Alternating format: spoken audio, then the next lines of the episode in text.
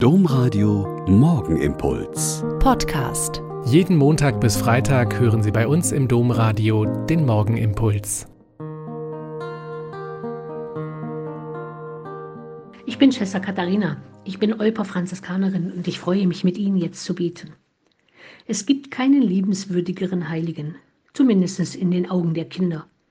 Auch wenn sie nichts von ihm wissen, sie werden beschenkt, weil er es so gemacht hat vor vielen Jahrhunderten und beschenkt werden lieb jeder, ob kleine oder große Leute. Die vielen Legenden, die sich um sein Leben ranken, zeigen etwas von seinem ursprünglichen Wesen. Er hat immer wieder versucht, die Not des anderen zu sehen, den in Not geratenen zuzuhören und wann immer es ihm möglich war, dann zu handeln und der Not abzuhelfen. Und dabei war es ihm völlig egal, ob es Kinder, Eltern, Studenten, Soldaten, Seeleute, Menschen aus seiner Stadt oder Fremde waren. Die Not des anderen sehen, hören und handeln ist ein zutiefst christlicher Wesenszug. Und wenn ein Land, ein Reich, ein Unternehmen Glück hat, dann ist es auch ein Wesenszug ihrer verantwortlichen Regierungschefs, Leiter von Unternehmen oder auch Bistümern. Ich gebe sehr gerne zu, dass ich sehr beeindruckt bin von der Abschiedsrede von Angela Merkel beim großen Zapfenstreich am vergangenen Donnerstag. Darin hat sie in unglaublich dichter und kurzer Art wesentliche Züge ihres Politik- und Demokratieverständnisses dargelegt.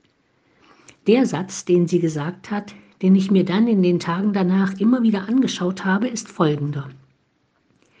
Ich möchte dazu ermutigen, auch zukünftig die Welt immer auch mit den Augen des anderen zu sehen, also auch die manchmal unbequemen und gegensätzlichen Perspektiven des Gegenübers wahrzunehmen, sich für den Ausgleich der Interessen einzusetzen.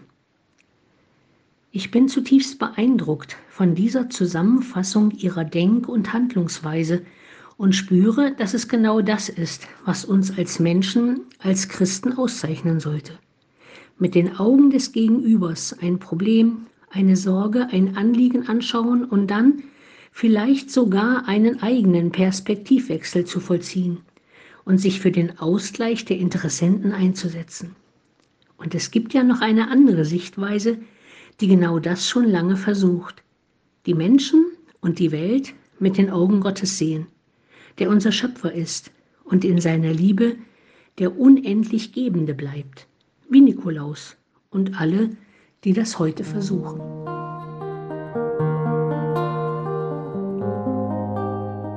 Der Morgenimpuls mit Schwester Katharina, Franziskanerin aus Olpe, jeden Montag bis Freitag um kurz nach sechs im Domradio. Weitere Infos auch zu anderen Podcasts auf domradio.de.